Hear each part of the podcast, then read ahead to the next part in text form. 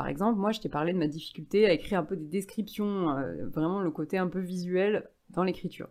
Et en fait, ça, ça m'avait vraiment posé des soucis. Je pensais que bah, j'étais pas douée, que j'avais dû, que je n'arrivais pas à écrire des descriptions, que c'était pas pour moi, etc. Et du coup, je pouvais pas être écrivaine. Je te laisse imaginer le syndrome de l'imposteur, les blocages, comme d'habitude.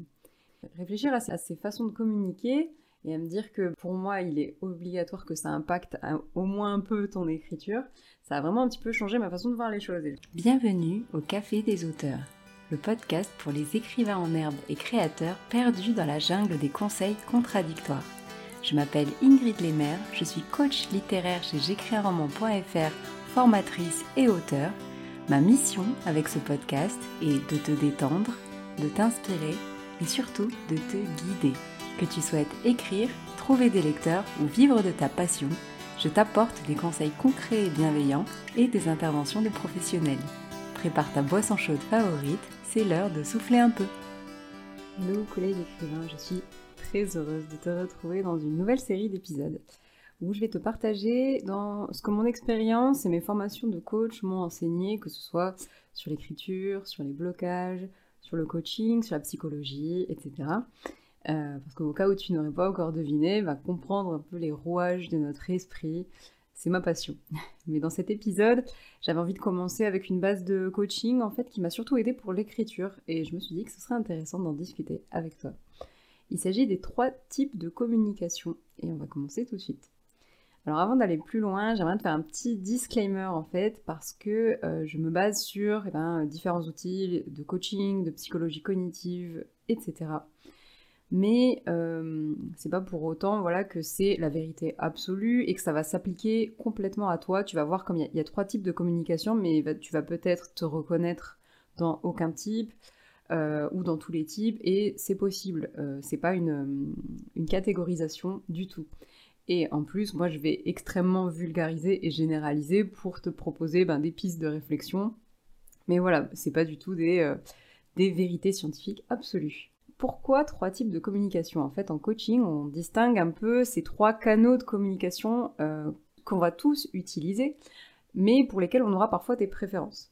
Ces trois canaux, ça va être le visuel, l'auditif et le kinesthésique, donc le mouvement, si tu veux. Et ainsi, en coaching, du coup, on sait qu'on peut s'adapter, observer la manière de communiquer la personne et s'adapter un peu à elle pour parler plus son langage.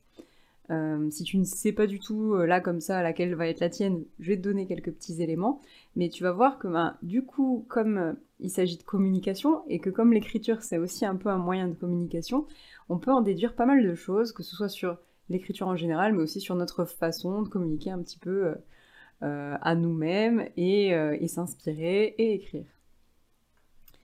Tu utilises tous les canaux au quotidien, c'est sûr, mais il y a peut-être un canal qui marche mieux pour toi. Euh, par exemple, si je devais te parler d'une gare, est-ce que tu préférerais que je te décrive un grand, un grand hall, et puis les panneaux d'affichage, et puis la foule? Ou alors que je te, que je te parle d'un brouhaha, d'un jingle qui a lieu toutes les deux minutes, de différentes annonces, avec une voix féminine, et, etc. Je pense que tu vois ce que je veux dire. Ou encore, est-ce que tu préférerais que euh, te dise, bah, tu, es dans, tu es un passant qui se déplace dans la gare, qui hésite devant les panneaux, qui se fait bousculer par la foule, qui court après son train, le tout dans des odeurs de moteur, euh, etc. Alors, peut-être qu'il y a une de ces trois manières qui t'a semblé hyper évidente, hyper ah oui, c'est complètement moi. Euh, si c'est pas le cas, bah, pas de panique, comme je te le disais, c'est simplement des préférences. Peut-être qu'aujourd'hui tu as une préférence ou pas et que demain elle sera différente. Enfin, tout dépend énormément de plein de choses, comme à chaque fois qu'il s'agit du cerveau.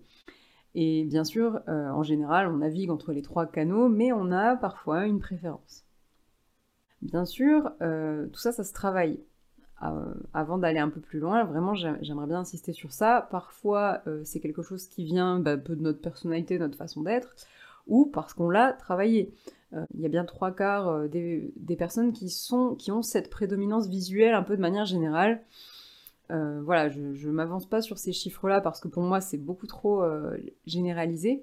Mais c'est normal parce qu'à l'école, on apprend en lisant globalement ou en regardant un tableau. On répète aussi un petit peu quand on est euh, dans les petites classes, mais globalement, l'apprentissage est plutôt visuel, donc c'est aussi normal d'être un peu plus orienté sur ce type de communication-là. Et là, j'ai parlé d'apprentissage, je parle bien du moment où le professeur donne l'information et communique, pas du moment où on mémorise, parce que le mémoire, c'est encore complètement différent, il y a plein d'autres facteurs aussi. Quand je te parle des trois types de communication, c'est vraiment la communication d'une personne humaine à une personne humaine quand elles sont globalement face à face ou en vidéo. Mais euh, c'est pas forcément à travers du moyen écrit, mais néanmoins, je suis persuadée que ça influe énormément sur notre manière d'écrire. Euh, parce qu'on a l'habitude, du coup, on a l'habitude de communiquer selon certaines images, selon certaines, euh, choses, avec certains mots, euh, quand on se comporte dans la vraie vie. Et du coup, bah, ça veut peut-être dire que certaines choses seront plus difficiles pour nous, comme personnellement dans mon cas, c'était l'écriture de description, justement de choses plutôt visuelles, où là, il fallait vraiment que la personne puisse visualiser derrière, mais ça, c'était quelque chose qui était difficile pour moi. Mais avant d'aller plus loin, je voulais quand même te donner quelques petits exemples. Et le premier, euh, je vais choisir mon cas personnel parce que j'ai parlé de communication sonore. Et moi, je pense, c'est que globalement, moi, ma préférence, c'est le son, c'est l'auditif. Euh, j'écris pour entendre les mots. Quand je vais expliquer à quelqu'un, je vais expliquer avec des sons, avec des mots. Je vais euh, être très intéressée par les langues étrangères, par la musique. Je suis musicienne. En général, quand on est musicien, il y a des chances qu'on soit plutôt, qu'on aime beaucoup ce moyen de communication-là. Et du coup, qu'est-ce qui s'est passé? Ben, Pour mon premier roman, j'avais reçu le retour d'un de mes lecteurs, d'un alpha lecteur, qui m'avait dit qu'il avait du mal à visualiser certains éléments. Euh, par contre, ben, j'avais des bêta lectrices qui avaient trouvé des phrases ben, très poétiques, très impactantes, etc.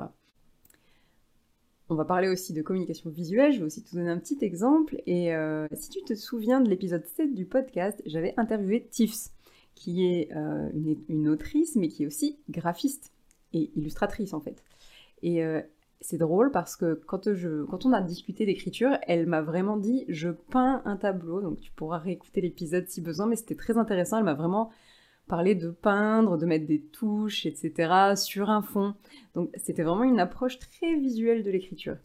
Et en plus, ben, elle a fait son, son métier tourne autour de cet aspect visuel. Donc je pense qu'effectivement c'est un canal qu'elle aime bien utiliser pour communiquer. Peut-être que toi aussi, peut-être que tu aimes bien tout ce qui va être euh, ben, dessin, etc. Et ça peut aussi montrer voilà l'importance du côté visuel pour toi.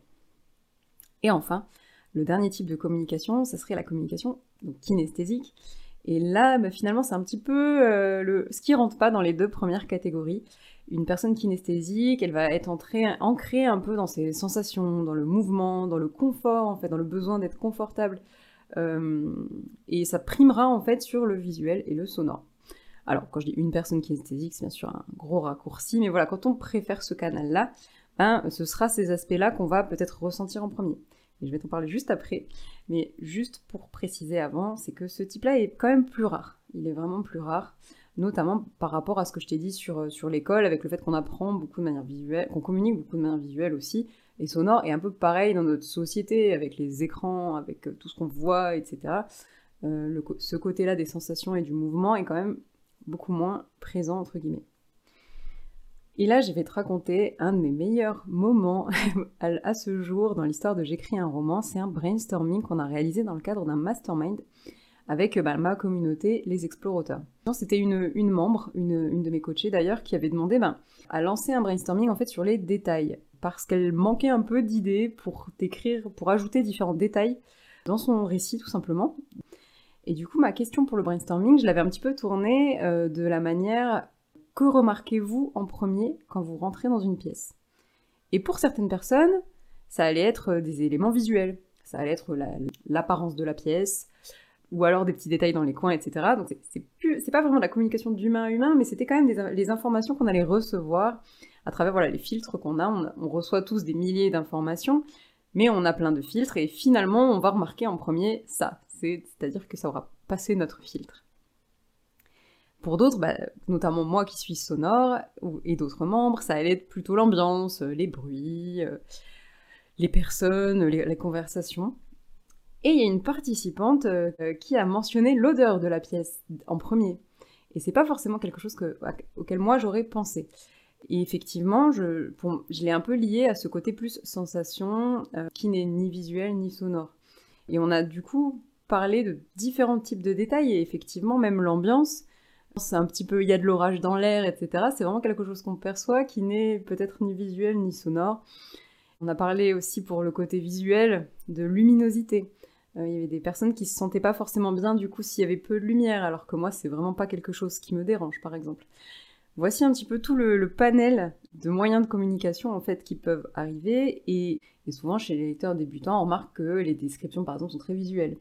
on se décrit souvent les personnages en disant les yeux, les cheveux. Ça c'est un petit peu une des erreurs de débutants que je vois assez souvent. alors qu'un personnage, il va avoir une voix, il va avoir une démarche, il va avoir une certaine façon de bouger, une certaine façon de parler, euh, une tenue, bref, tu vois ce que je veux dire. Et c'est vrai que ça, bah, c'est pas forcément les choses auxquelles on va penser en premier, et c'est pas grave. Écrit tranquillement, surtout sans t'embêter. Par contre, au moment des corrections, bah, c'est quelque chose que je ferais. Ça serait de, se demander si, euh, si j'avais du mal à visualiser, est-ce que je comprendrais bien cet extrait? Ce qui est surtout important, je pense, de comprendre, c'est que euh, les, tes lecteurs, les personnes qui vont te lire, n'auront pas forcément le même moyen de communication que toi. Donc si tu leur expliques toujours des choses en rapport avec le visuel, mais que vraiment ils ont un filtre entre guillemets, et ce, visuel, ce côté visuel là, ça leur parle vraiment pas, et bah, ça risque de, ce que tu vas écrire risque de moins les toucher, de moins leur parler.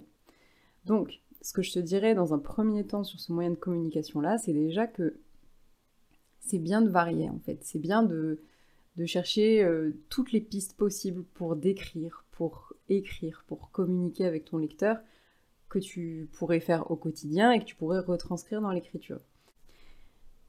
L'autre chose, ça va être que toi, tu vas peut-être avoir plus de mal à écrire certaines scènes. Bon, j'extrapole complètement ici.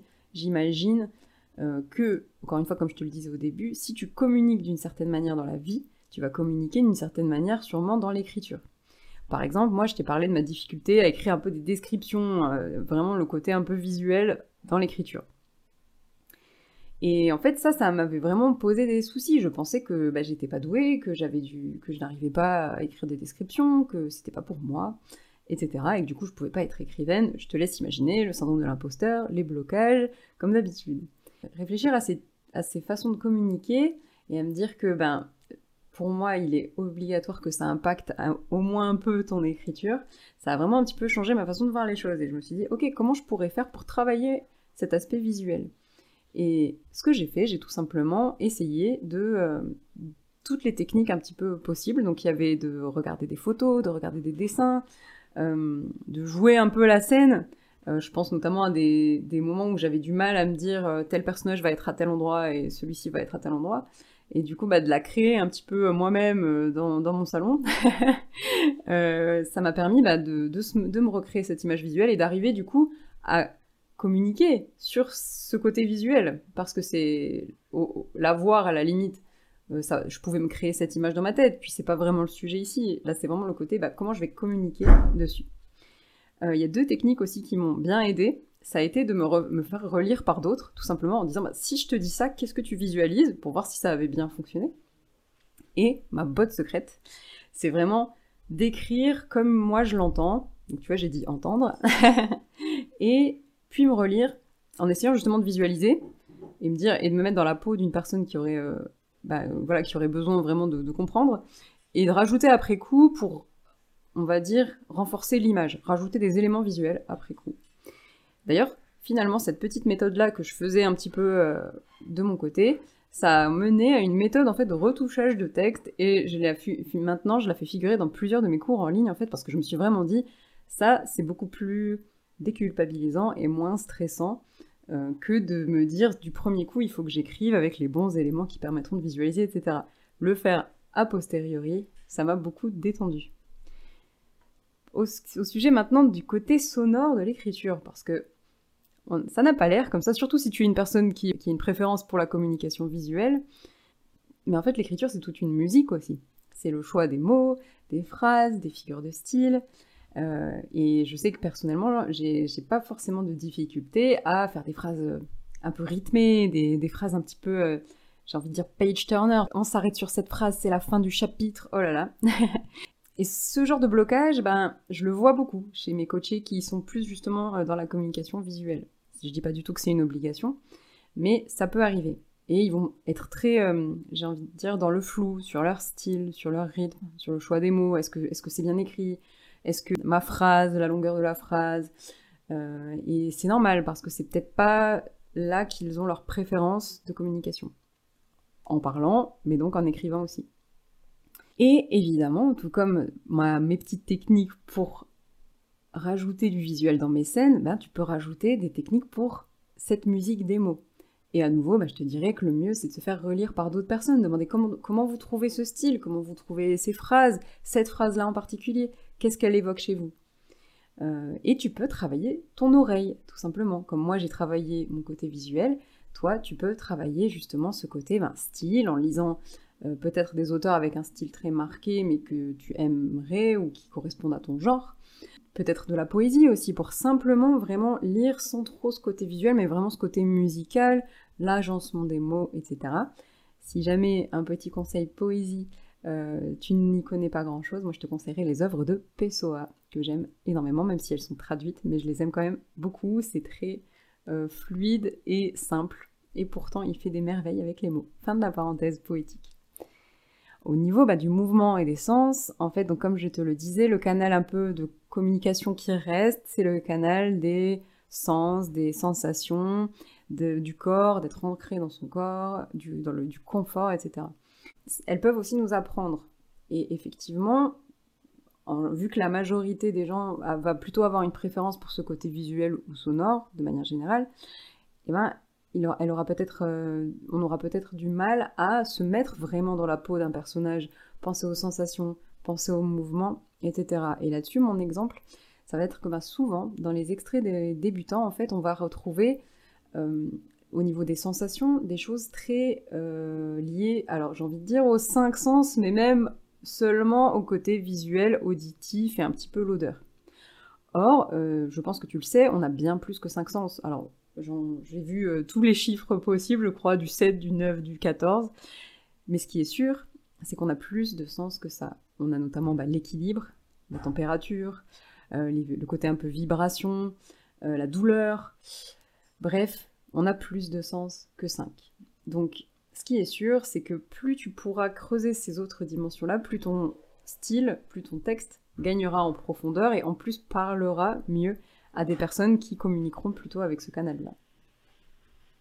Alors jusqu'ici, on a parlé de toi, mais il en va de même pour tes personnages.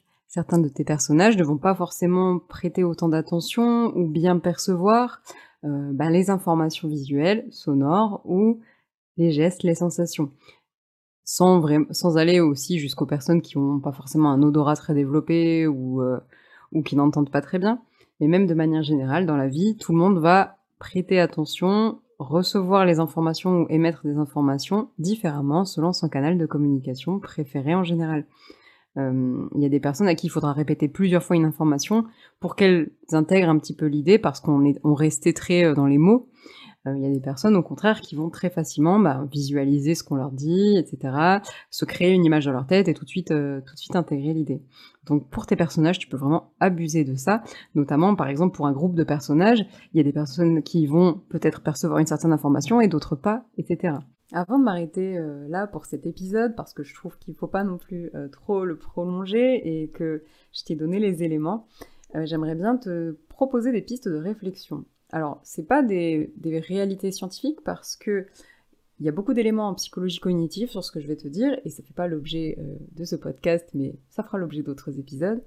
Mais euh, il n'y a pas que ça pour moi. Il y a aussi notamment euh, la, mémoire, donc comment ces types de communication pour moi affecteront forcément ta manière de, te remémorer de certaines choses, et donc de faire en sorte que ton lecteur se souvienne des informations, et donc de de varier un petit peu tous tes types de communication pour que ton lecteur se souvienne facilement, euh, ou toi aussi de te souvenir de ce que tu as vécu pour mieux l'écrire, bref, mais sur la mémoire, il y a beaucoup d'éléments aussi de psychologie cognitive, de coaching, euh, et je pense qu'on fera peut-être un épisode dessus.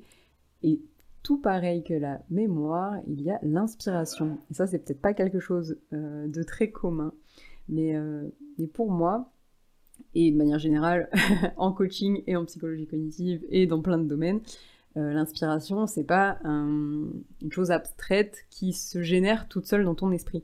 C'est finalement, moi je le vois comme un gloubi-boulga de toutes les expériences que tu as vécues et c'est là que tu vas chercher tes idées, euh, que c'est là que ça va euh, se mélanger ensemble, etc. et te donner la bonne idée.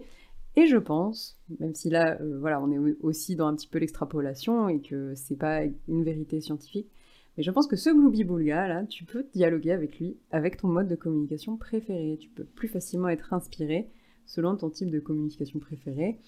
Tu vas peut-être plus facilement avoir des idées de choses visuelles, plus facilement avoir des idées avec des mots, et ensuite les faire travailler pour arriver à ce que tu veux. Et je sais que personnellement, c'est mon cas. J'ai souvent, moi, des idées de, titres, des idées de, formulation, des idées de noms de personnages avant euh, d'en faire quelque chose.